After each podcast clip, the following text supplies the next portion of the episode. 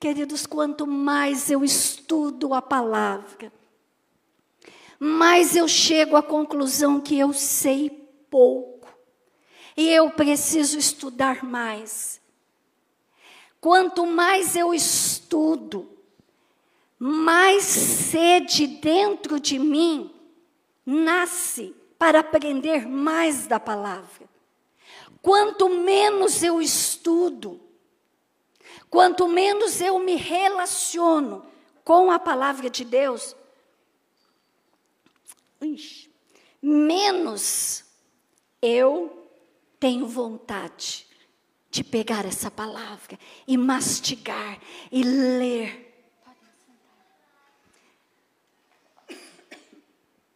Nós estamos aí nos desafios, mês a mês,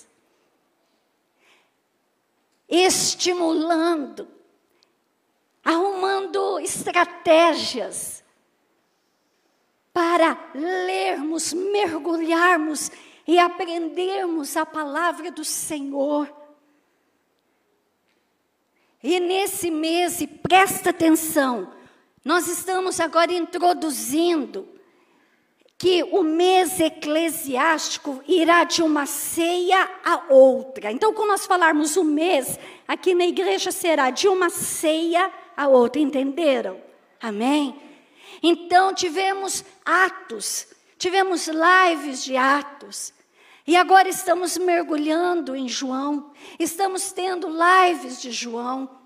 Estamos aí estimulando os irmãos a ler, porque, queridos, não haverá avivamento se não houver um despertamento da palavra de Deus. Antes da restauração dos muros de Jerusalém, Deus levou Esdras para restaurar a palavra de Deus porque de Sião sairá a lei, a palavra de Deus. Se eu e você não amarmos esta palavra, se não, per, não permitirmos que o Espírito Santo, através dela, venha, mude nosso pensamento, mude a nossa maneira de ser, de estar e permanecer nesse mundo nós seremos meros religiosos. E temos ouvido tantas palavras aqui, desperta. Tantas palavras chamando a nossa atenção. O Espírito e a noiva dizem: vem, mas ele só virá, queridos quando eu desejar que Ele venha. Quando eu namorava, eu morava em São Paulo, estudava no Vale da Bênção. Boa parte do meu namoro passei lá. E o meu namorado em Ponta Grossa. Depois do culto de domingo, era uma vez na semana só que nós podíamos conversar. Eu esperava ansiosa pastor permitiu que ele ligasse e nós namorávamos até madrugada. Eu em São Paulo, no Jardim Record, e ele lá em Ponta Grossa. Ligava depois, assim, das 11, porque era mais barato. Mas o meu coração ficava ansioso por aquele horário, porque eu desejava ouvir a voz daquele por quem eu estava e continuo apaixonada. Por aquele que eu ficava deliciando e depois que eu desligava, eu ficava recordando toda a conversa. Queridos, é na palavra que eu me relaciono com o meu amado. É na palavra que Ele me restaura, é na palavra que Ele me liberta, é na palavra que Ele me dá solução, é na palavra que Ele me leva a orar como devo orar.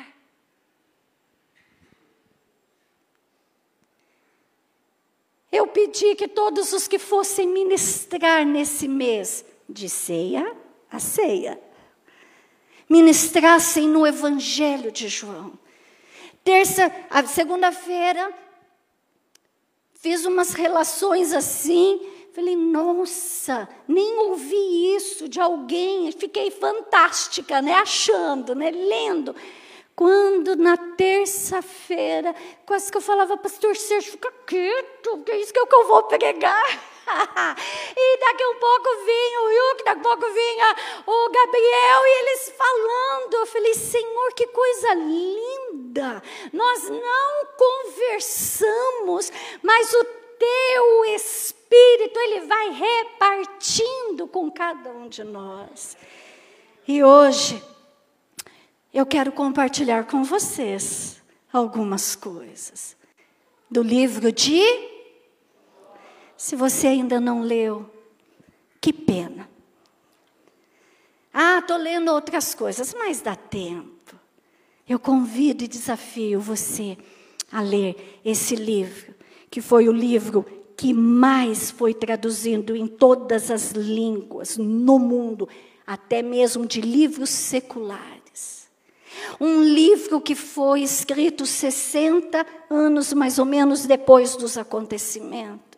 Um livro que João, os pais da igreja é, afirmam, então aceitam que foi ele o escritor.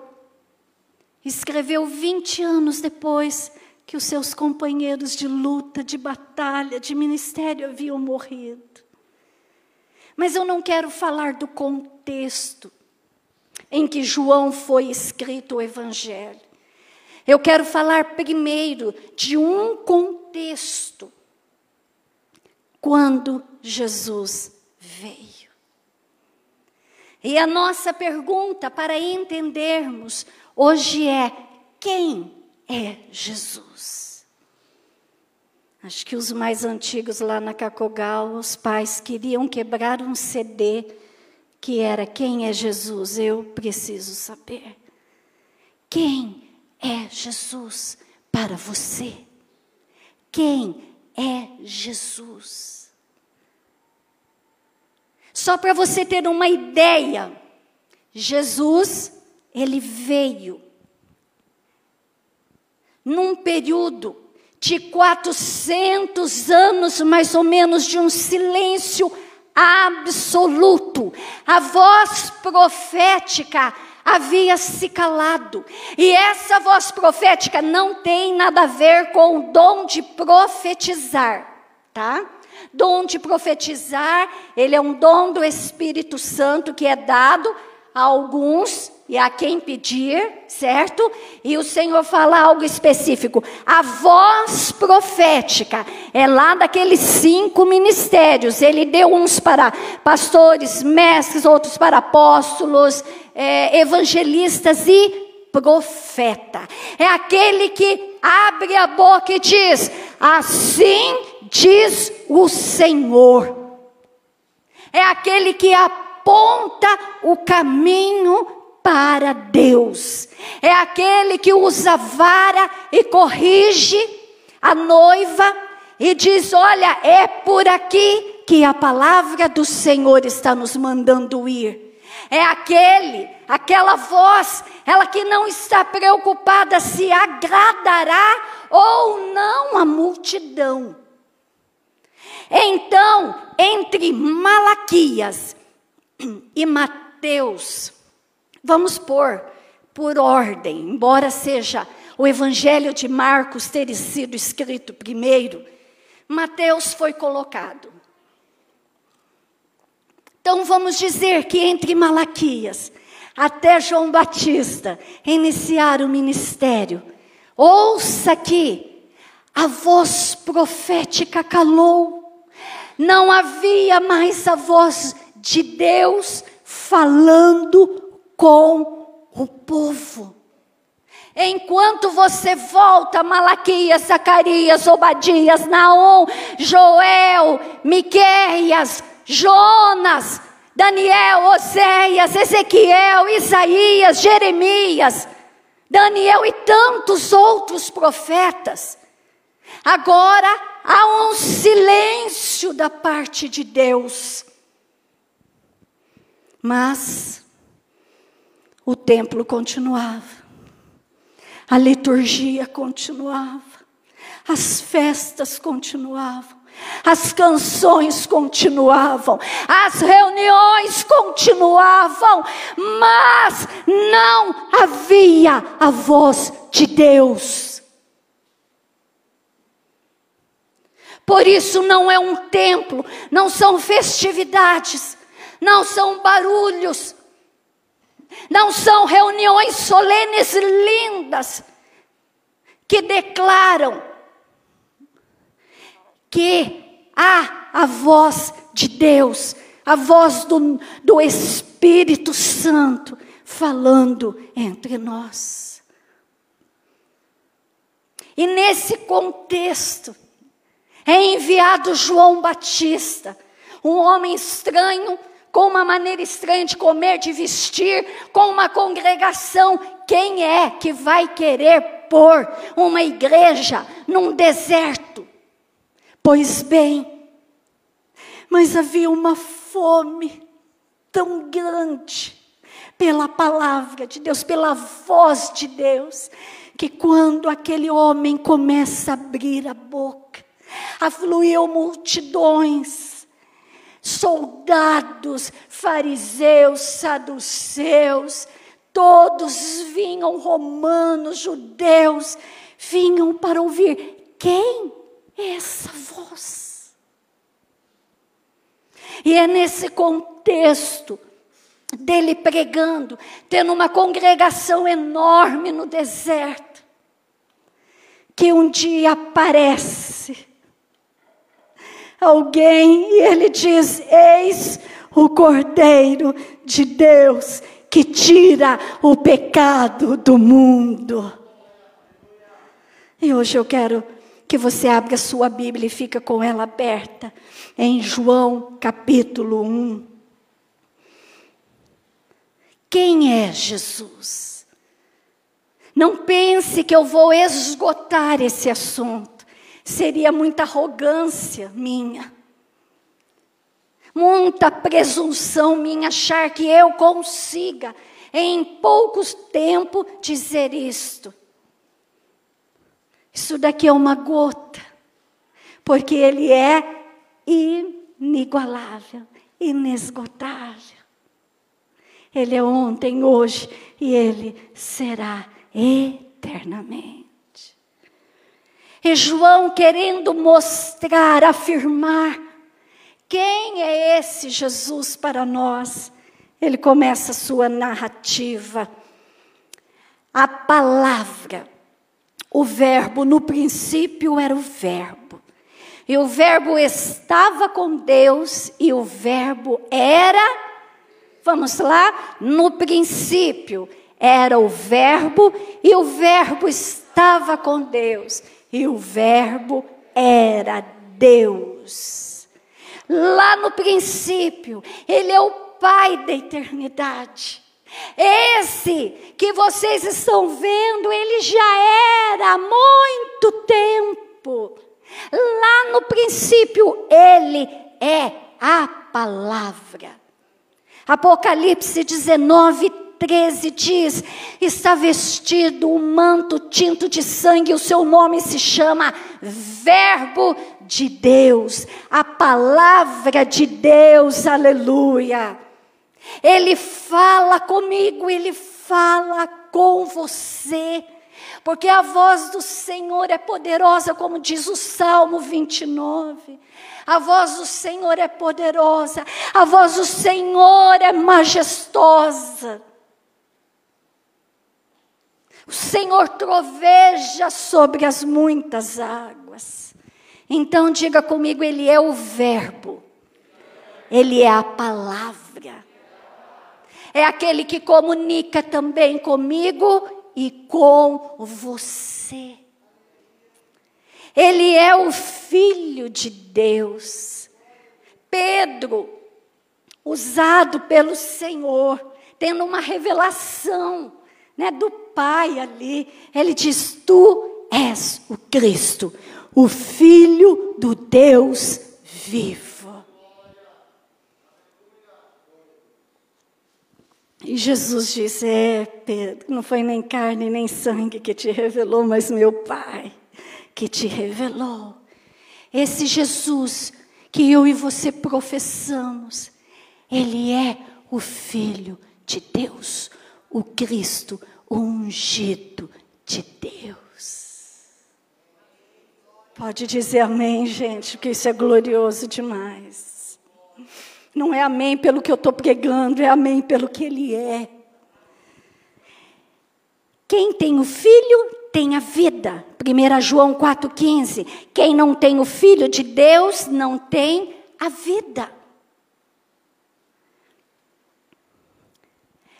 Ele é Deus, lá diz, é, e o verbo era Deus, a palavra era Deus, não é ele foi Deus. Ele já era Deus lá no princípio. Ele é Deus porque ele tem os atributos. O que, que é isso, pastora? Características exclusivas de determinada pessoa. É eterno. É pessoal, é autoexistente, ele é divino, ele é criador, faz as mesmas obras de Deus. Criador, o versículo 3: todas as coisas foram feitas por intermédio dele, sem ele, nada do que foi feito se fez. Porque ele falou e tudo se fez, mandou e logo tudo apareceu. Lá em Gênesis 1, 26, ele junto com o Pai, com Deus Pai Deus, e Deus Espírito Santo, diz: façamos o homem a nossa imagem e semelhança. Ele então, pela palavra dele, ele fez e tudo, ele falou e tudo se fez. Teus são os céus, tua terra, o mundo e a sua plenitude. Salmo 89, 11 diz isso. Tudo foram criados por ti. Ele é autoexistente. Ele é e pronto. Às vezes minha, minha filha ela quer entender um pouco e como eu também, né? Um dia estava com o Gabriel aí, a gente teologando, né? E falando, eu falei assim, olha, a gente vai, vai, chega no momento, você entra no domínio da fé. Porém, conhecemos em parte, diz lá em Coríntios. Mas quando ele for revelado, quer dizer, quando nós estivermos então nós o conheceremos como de fato Ele é. Glória ao Senhor. Ele é autoexistente, então ele existe pronto. É Ele quem dá vida. Faça assim, ó.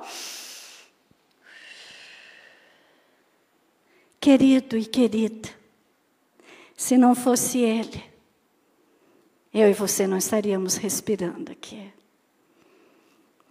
Sexta-feira eu completei 51 anos. Glória a Deus mesmo, pastor Sérgio. Porque eu estava pensando, e na quinta-feira, nós estamos iniciando aí um mês de sete semanas de intercessão, de oração. Então você pode vir, pode trazer seu pedido por a caixa de oração, às 19h28. E eu estava aqui, eu falei, que maneira mais deliciosa de eu encerrar meus 50 anos. Na presença do Senhor, salmodiando, louvando. O ano passado eu estava muito festiva, mas esse ano eu tô, estou mais contemplativa. E naquele momento eu pensei assim, puxa, se não fosse uma intervenção, mas tão profunda de Deus, hoje a minha filha, uma não existiria, né? A Isabela já não existiria. A outra diria: puxa, se minha mãe estivesse viva. Hoje ela estaria completando 51 anos. Ah, queridos, porque é Ele quem dá vida, é Ele que determina. Ele disse: vai viver.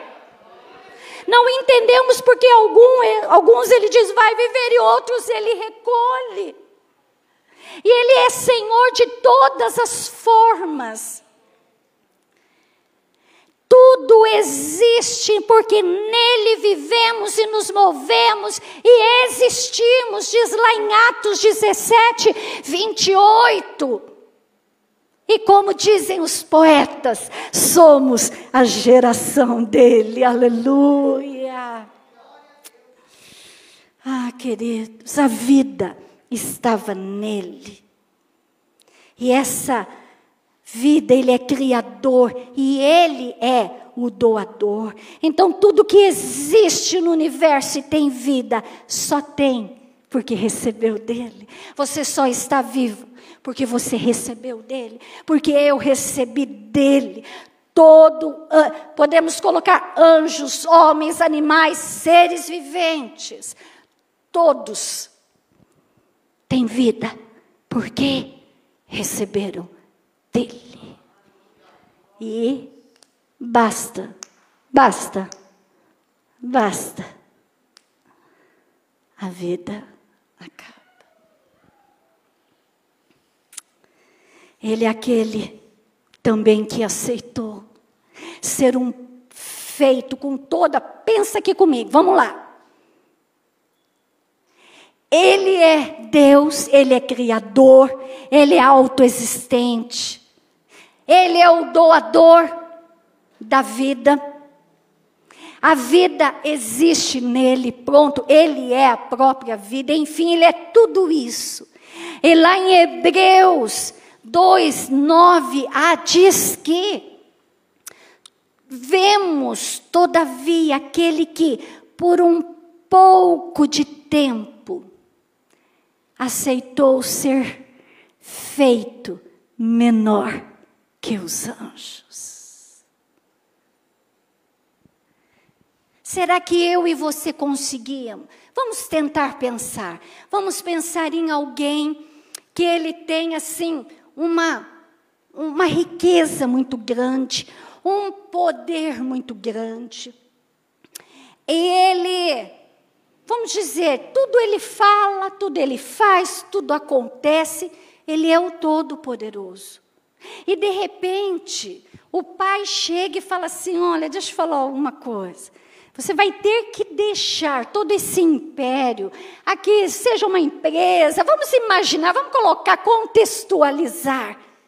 E você terá que ir assumir lá no mundo que foi criado por nós, quer dizer, no nossos, na nossa empresa, no nosso domínio, você vai ter que assumir a função mais simples que existir.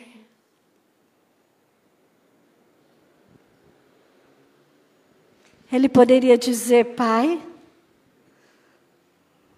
Poxa, pai, eu sou o teu unigênito, você só tem a mim. Ele poderia olhar e falar: vou deixar, quem sabe, contextualizando, o perfume delicioso, a roupa de grife, o sapato lá de couro, a pasta, o carro, as comidas deliciosas, contextualizando, a mansão em que mora, e se despindo de tudo isso. E ao mesmo tempo que ele vai se despindo, ele vai tomando, quem sabe os calçados, quem sabe a roupa, quem sabe a posição.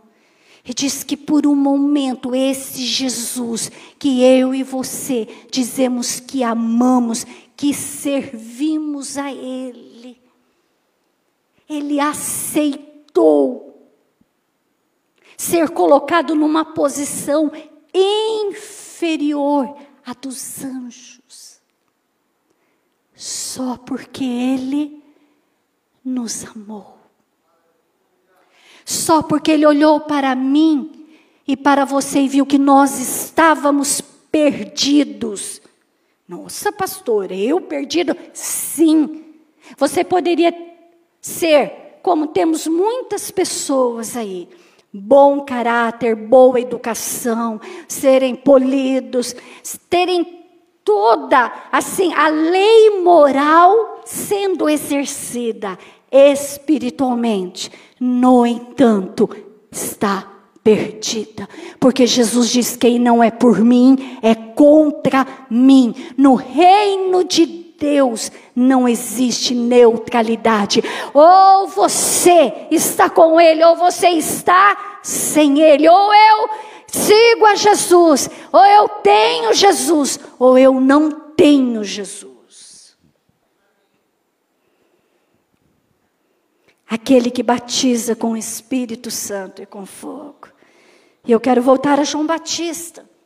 João Batista estava lá pregando arrependimento e ele batizava.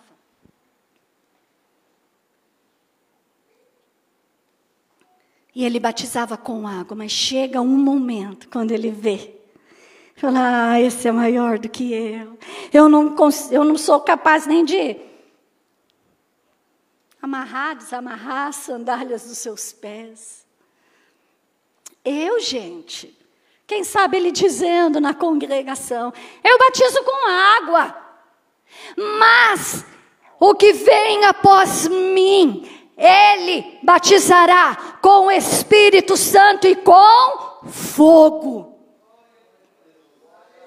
É muito maior, é muito superior. Eu sou só o amigo do noivo, mas ele é o noivo. E esse é o Jesus. Quem é Jesus?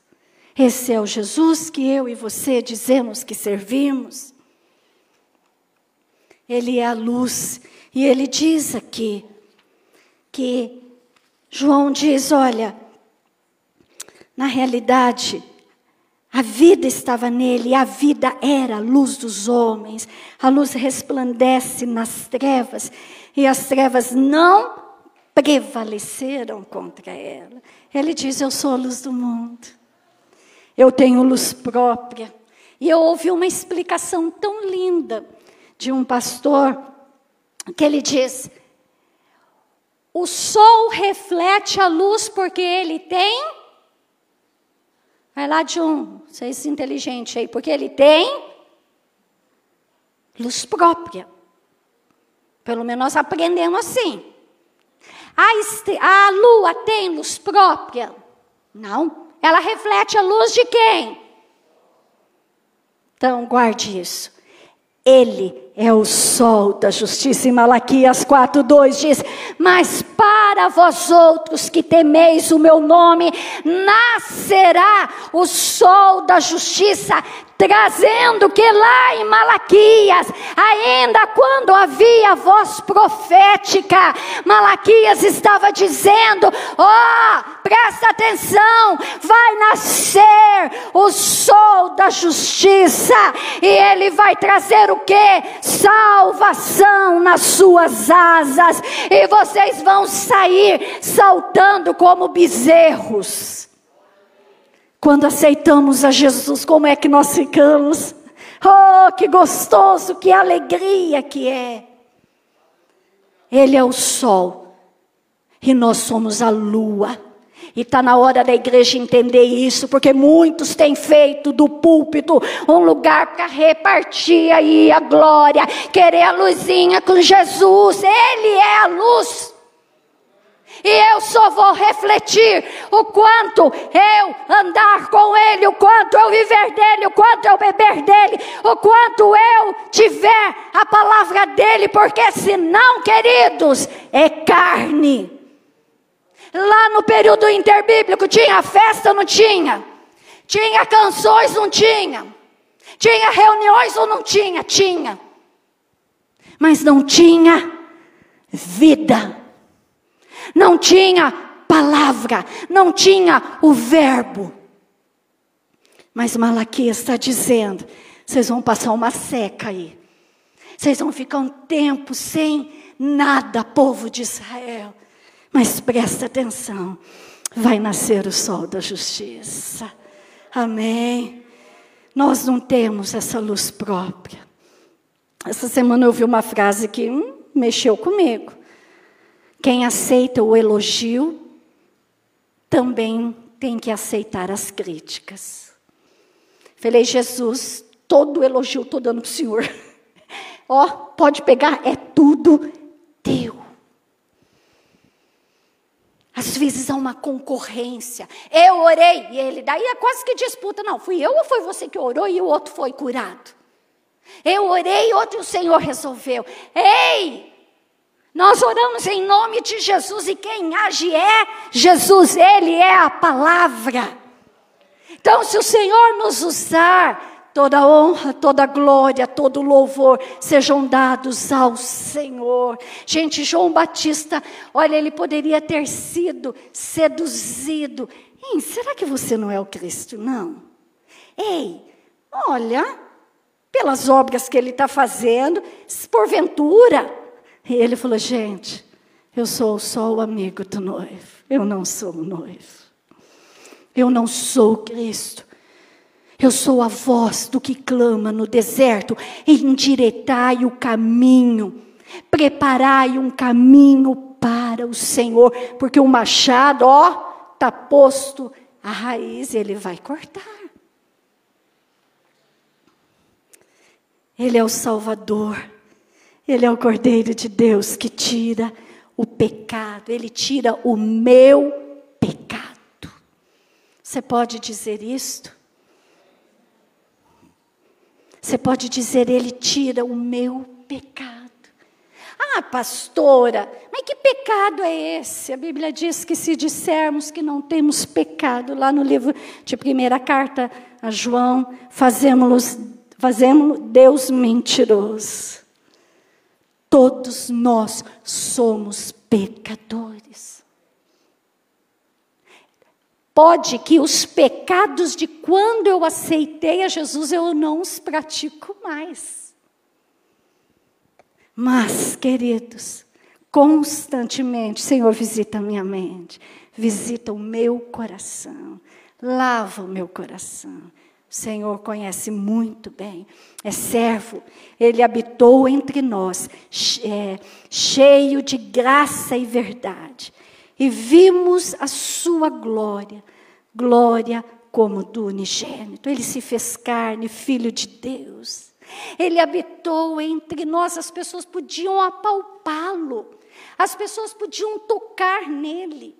Ele andou fazendo o que o bem.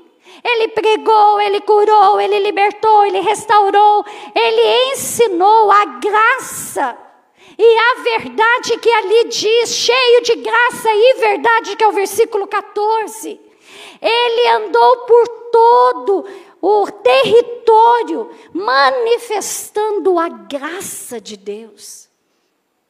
Quem é Jesus? Ah, vimos a sua glória. Eles viram a manifestação do poder de Deus. Eu li algo que eu achei tremendo. Sabe, na ressurreição de Lázaro, a razão dos quatro dias da demora de Jesus, eu nunca tinha ouvido. E eu achei fantástico. Porque na crença rabínica, os rabinos, eles criam que o morto, ele só podia ser ressuscitado até o terceiro dia.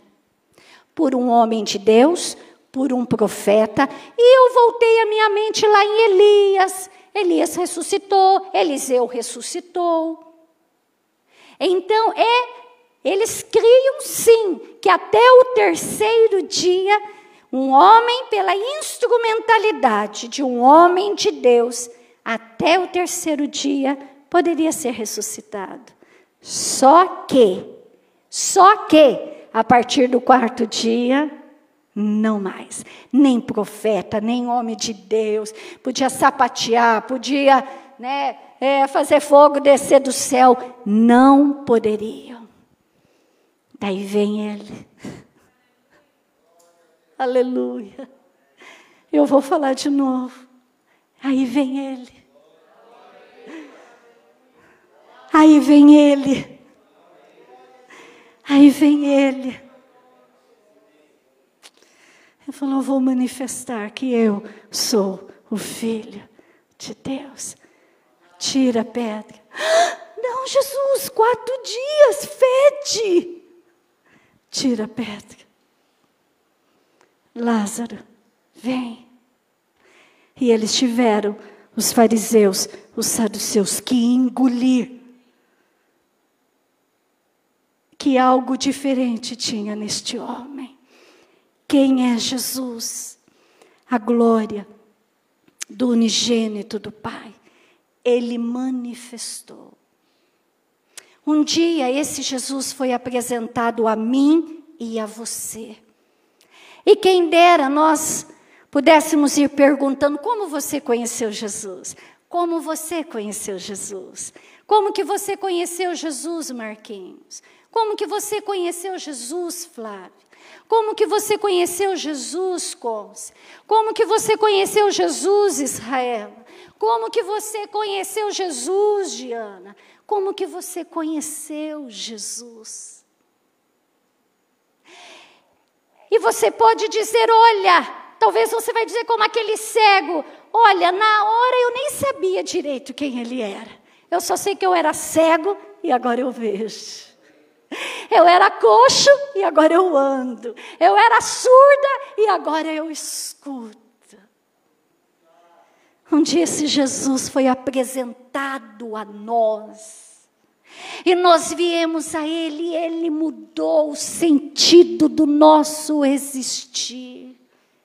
Ele limpou, Ele lavou, Ele regenerou, Ele nos adotou e Ele nos encheu do Espírito Santo. Mas talvez a caminhada tenha nos desgastado um pouco. Talvez a caminhada tenha roubado um pouco o brilho desse quem é Jesus? Esse que é unigênito, que é o Criador, que é Deus, que é autoexistente, que é Salvador, que é o servo que é aquele que batiza com o Espírito Santo. E nessa pós-modernidade, onde eu tenho que estudar, eu tenho que trabalhar e eu tenho que descansar, porque hoje já mudou todo esse contexto e já nós nem pensamos mais em aposentadoria, como era no tempo dos meus pais, que o, o sonho da vida era aposentadoria. E hoje nós estamos andando e vivendo e nos movendo. E talvez essa palavra, ela começou a ficar lá na estante, na cabeceira. Ela começou a ser pega só quando vem, mas agora também tem um smartphone, nós carregamos daí, não tem problema, mas nós não sabemos manusear, porque daí nós já vamos direto lá onde está o livro. Eu não pego, eu não, eu não manuseio mais. E daí sabe por quê? Passou, pastora, minha vida é ocupada. Ô oh, pastor, a minha vida está cheia de coisas para fazer. Eu tenho tantas coisas. E agora, minha segunda pergunta, para nós encerrarmos, é: que está em Mateus 27, 22. Pilatos chega diante da multidão, aquela multidão que foi curada, que foi liberta, que viu, viram os milagres, viu, viram os milagres. Aqueles que foram tocados, junto com os fariseus, os saduceus. Ele fala: Que farei então de Jesus chamado o Cristo? Ele olha e fala: Eu não vejo pecado nele.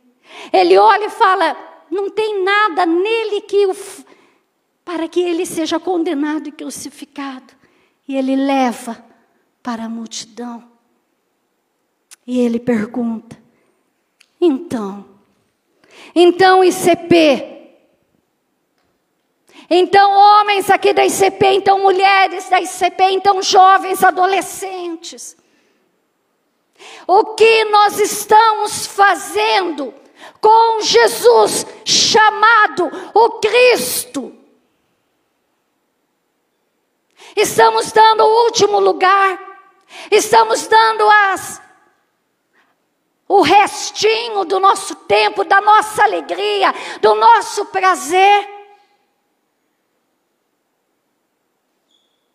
O que é que eu e você temos feito com Jesus chamado Cristo? A multidão sabia, induzida, mas ela escolheu. Nós somos seres de decisões. Até a nossa omissão é uma escolha. A multidão sabia. Ela dizia: crucificam, crucificam. E nós hoje? O que faremos? O que você vai fazer amanhã, segunda-feira, com Jesus chamado Cristo? O que você vai fazer quando todos dormirem e você ficar a sós com um computador e com teu smartphone? O que você vai fazer com Jesus chamado Cristo? Que você vai fazer com Jesus chamado Cristo quando o outro irmão parece ser mais exaltado de repente do que você? O que faremos com Jesus chamado o Cristo? O que nós já temos feito? Essa é uma pergunta reflexiva. É uma pergunta que ontem o Senhor pôs para mim. O que você fará? A escolha é tua, Araceli, a decisão é tua. Até a tua omissão é uma decisão. Há muitos que estão querendo adequar a Bíblia para que ela sirva aos seus próprios interesses. Ele não deixou a sua glória para nos agradar, mas ele deixou a sua glória porque ele nos amou e amou, ele só ama porque ele é justo e ele só é justo porque ele nos ama.